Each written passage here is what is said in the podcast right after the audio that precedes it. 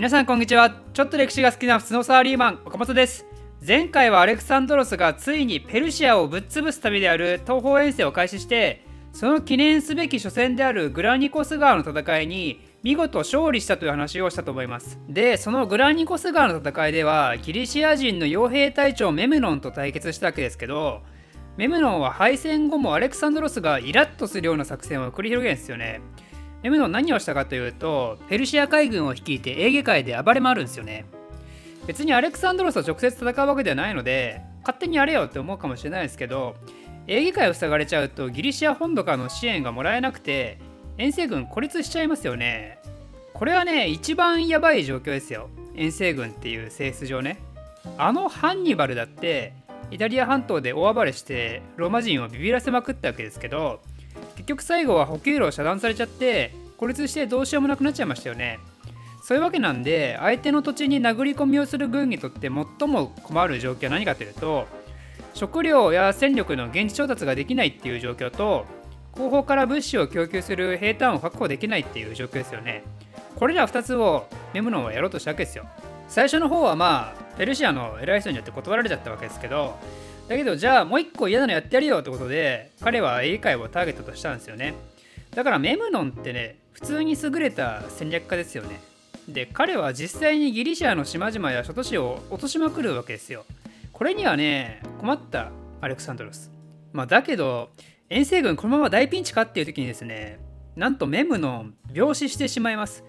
これはラッキーでしたねアレクサンドロス。マジで。遠征初期の最大の敵が勝手に死んでくれたわけですよ。まあそれでもその後もペルシア海軍は別の指揮官のもと活動を続けてたんで一応アレクサンドロスも海軍を作ってこれに応戦させたと。でアレクサンドロス自身はグラニコス川の戦い以降いろんな戦いを続けながら東の方へ移動を続けたんですけど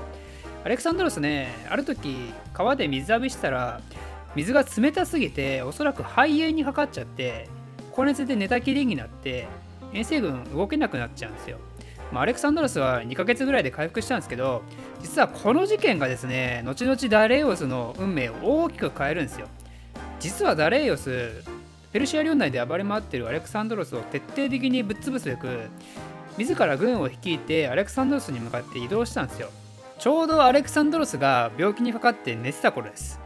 アレクサンドロスの軍って前回説明したように出発時点では戦力は5万弱ぐらいでしたよね。でこの時点では軍はだいたい4万人ぐらい手元にいたらしいんですけどそれに対してダレオス果たして何人引き連れてきたかというと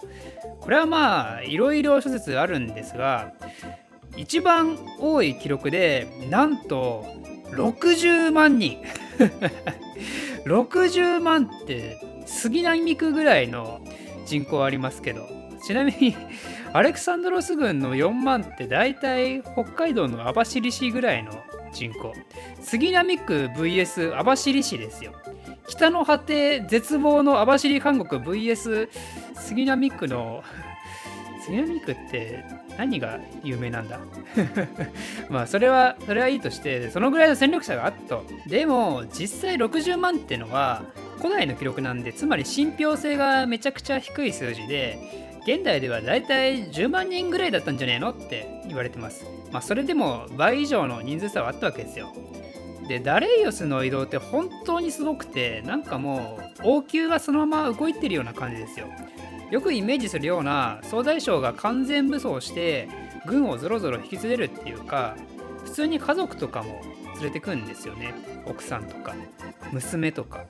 お母さんまで連れてくんですよ。休日のピクニックかお前らみたいな。家族水いらずか。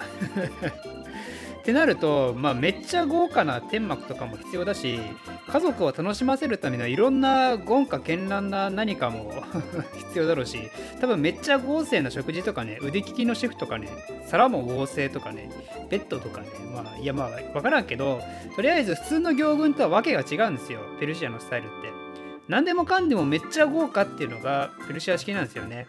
でそんな大軍を引き連れたダレオスはどこでアレクサンドロスと戦おうとしたかというと普通に考えるとその人数差を大いに活用しようとしますよね。ってことは狭くて自軍が渋滞しちゃうような場所じゃなくて広くて見通しの良い場所で戦おうとするわけですよ。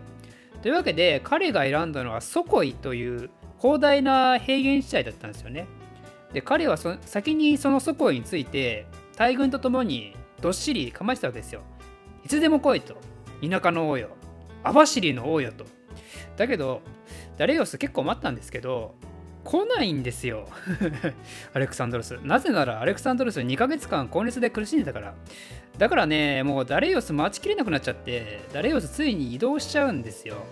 その平原の先にはアマノス山脈っていうのがあってその山を北から迂回する形で進んだんですよね。でアレクサンドロスはどうしたかというとこの時には彼は体調回復してまた東に向かって進み始めてたわけなんですけどこの山をねなんと南側から迂回して進んだんですよ。つまりここですれ違っちゃうんですよアレクサンドロスとダレイオス。あれいねえなみたいな両方とも。マジで。どこいんだあいつらみたいな。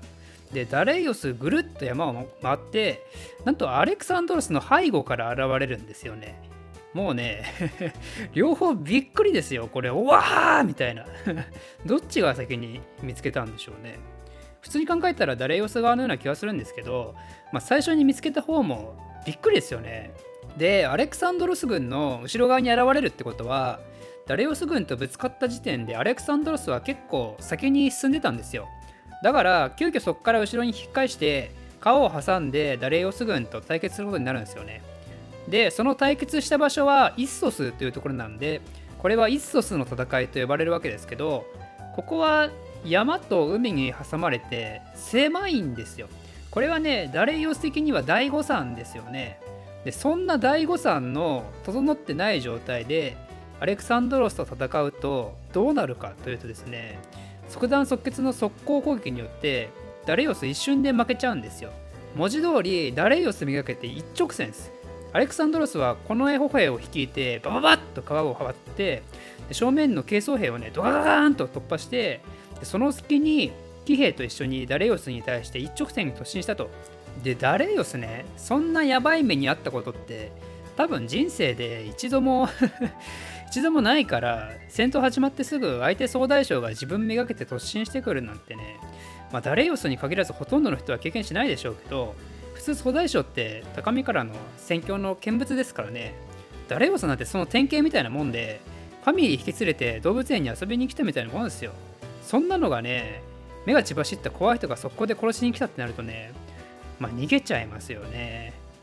でアレクサンドロスは逃げたダレイオスを追いかけたんですけど逃げ足だけはやたら速くてですねダレイオスはなんとかこの戦場から抜け出します。だけどなんとせっかく連れてきたダレイオスファミリーを置いて逃げるんですよ。なのでこのお母さん奥さん娘3人全員捕虜として捕まっちゃうんですよ。まあなんでアレクサンドロスとダレイオスの直接初対決はアレクサンドロスの KO 勝ちで終わったってことですね。ちなみにイッソスの戦いが起きたのは紀元前の333年なのでこれは鳥のささみウマイッソスと覚えてください。でペルシアの豪華絢爛ないろんなものもそのままアレクサンドロス軍に押収されたのでこれによってアレクサンドロスはめっちゃ金持ちになります。めっちゃ めっちゃ金持ちってなんか表現レベルがすごく低い気がしますけど、まあ、実はマケドニアって遠征出発時はいろいろあってお金全然なかったんですよ。だけど東方遠征の準備をしなきゃならんってことでアレクサンドロスはさらなる借金をして遠征に赴いてたわけですよね、まあ、でもいくら借金しようとペルシア倒せば元取れると。なんかここら辺カエサルと似たような思考回路してますよね。お金なんか使ってなんぼで大事をなせばどうにでもなると。だけどペルシア倒せなかったら国がデフォルトして崩壊すると。という感じでアレクサンドロスも排水の陣でここまで来てたわけですよ。その覚悟がここでようやく報われ出したわけですよね。で他のアレクサンドロスのすごいところはこの捕虜として捕まえたアケメネス朝の王族女性たちをそこら辺の野蛮なリーダーなら勝利の証として決して口では言えないような恥ずかしめを与えるようなことをしそんなもんなんですけどアレクサンドロスはね王族にふさわしくめちゃくちゃ丁重に扱うんですよ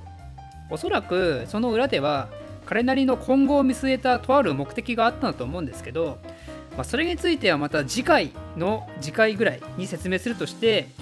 とりあえずイッソスの戦いにまつわる話はここら辺で終わりにしといて次回はイッソスの戦いの後のアレクサンドロスのとある重要な行動についてとダリオスの復讐戦となるガウガメラの戦いについて説明したいと思います。あちなみにですけど最近動画内にも記載してるんですけどできる限りこれから動画を投稿する曜日を決めようと思ってます。今のところは水曜と土曜の週2回体制でやろうかなと思ってますんで皆様ぜひ水曜土曜は岡本の動画で歴史の勉強をしましょう。ということで今回は以上です。この動画を少しでも面白いためになると思っていただいた方はいいねとチャンネル登録のほどよろしくお願いします。ではまた。